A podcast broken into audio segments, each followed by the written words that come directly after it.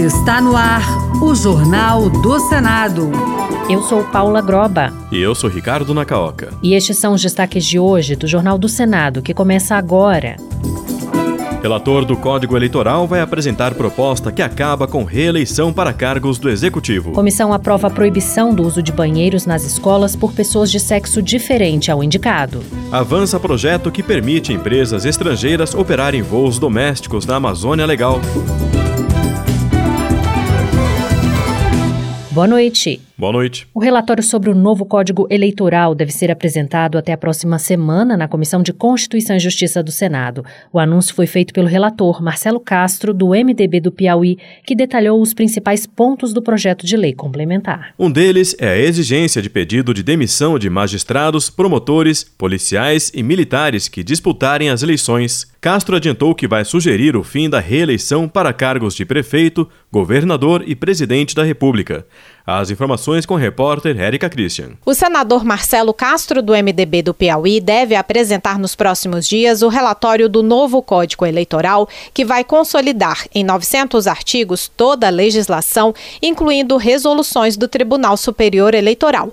Entre os destaques está o prazo de oito anos de inelegibilidade para político condenado pela lei da ficha limpa, que vai valer a partir do dia 1 de janeiro do ano após a eleição. Outra novidade é a exigência do pedido de demissão quatro anos antes das eleições por parte de magistrados, integrantes do Ministério Público, militares das Forças Armadas, policiais e guardas municipais que quiserem ser candidatos. A pessoa não pode ser juiz e político, não pode ser promotor e político, não pode ser militar e político. Quer ser político? Tem problema. Abandona a magistratura no Ministério Público, abandona a carreira militar e vai ser político. Não é proibido. Mas as duas coisas não dá certo. Marcelo Castro também apresentou três propostas de emenda à Constituição que acabam com a reeleição para os cargos de presidente da República, governador e prefeito, que passam a ter um mandato único de cinco anos. Ao citar acordo para essa mudança, ele alertou que a divergência é quanto à unificação das eleições gerais e municipais. Qual é a diferença? É que uma continua a incoincidência das eleições. Então hoje nós temos eleição de dois em dois anos. Se for coincidência, para que as eleições se realizem todas num dia só. Então nós temos duas maneiras de alcançar isso. Ou colocando um mandato de dois anos, tampão, em 2028, para coincidir tudo em 2030, ou colocando um mandato de seis anos em 2028 para coincidir em 2034. Pela proposta, os deputados federais, estaduais e vereadores terão um mandato de cinco anos e os senadores um de dez anos, sendo permitida a reeleição para esses cargos. A obrigatoriedade de vacina contra a Covid-19 para crianças foi tema de uma sessão temática do Senado Federal na última segunda-feira.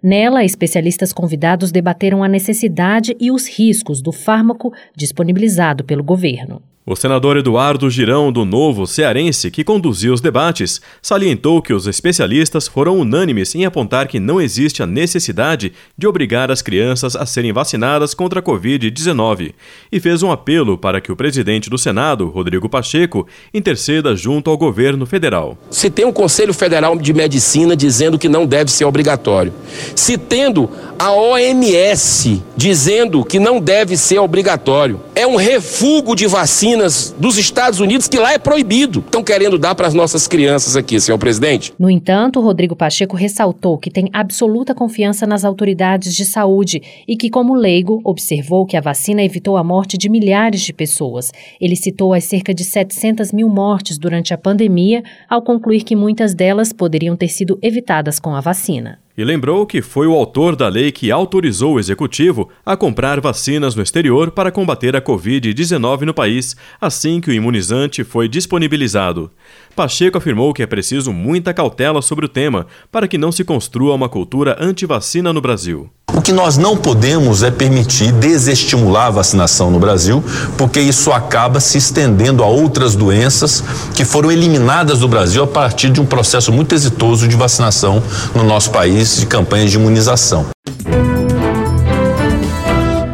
Comissão de Meio Ambiente aprovou o projeto que cria a Política Nacional de Prevenção da Exposição ao Mercúrio. O produto, considerado extremamente tóxico, é muito utilizado no garimpo ilegal na Amazônia.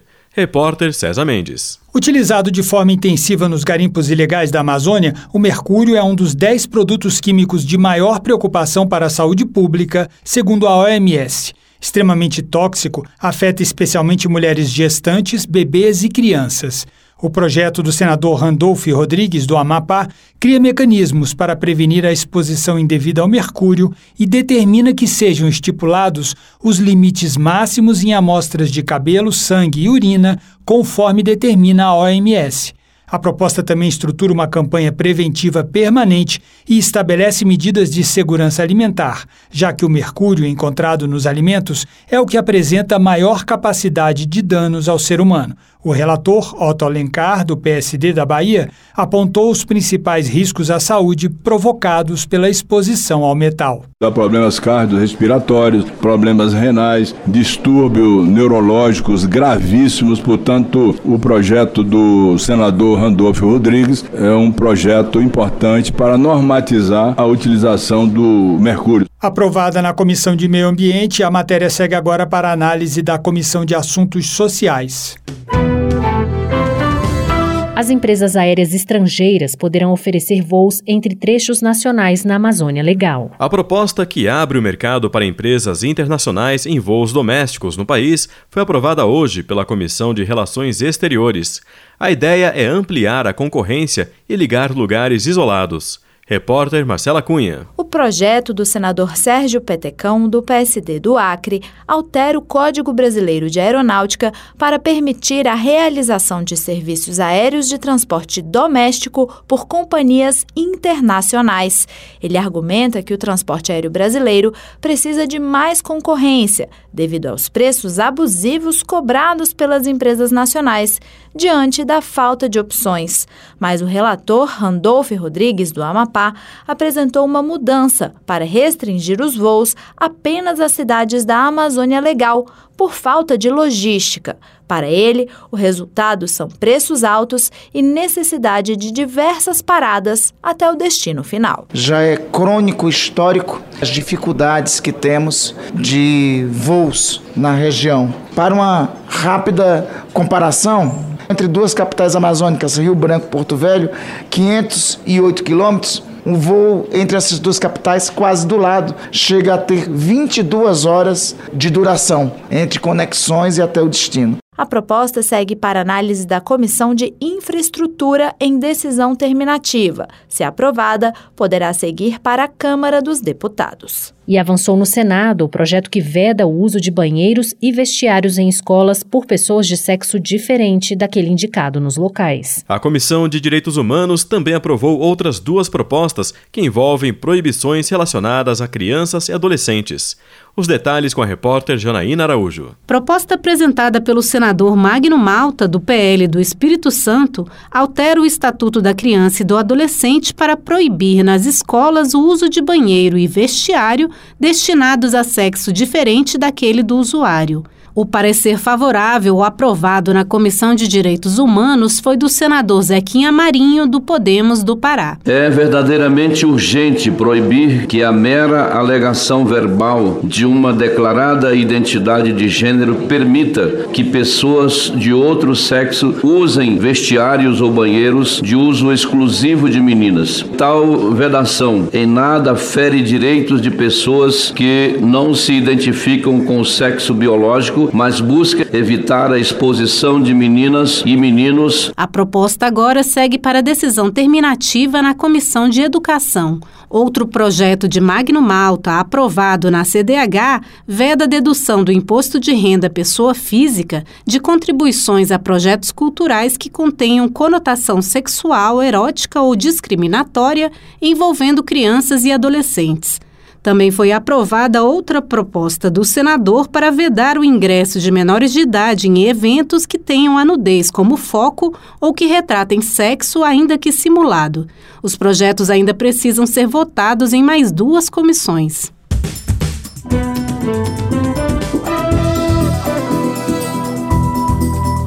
Com trabalhos técnicos de Eliseu Caires, o Jornal do Senado fica por aqui. Acompanhe agora as notícias da Câmara dos Deputados. Boa noite. Boa noite e até amanhã.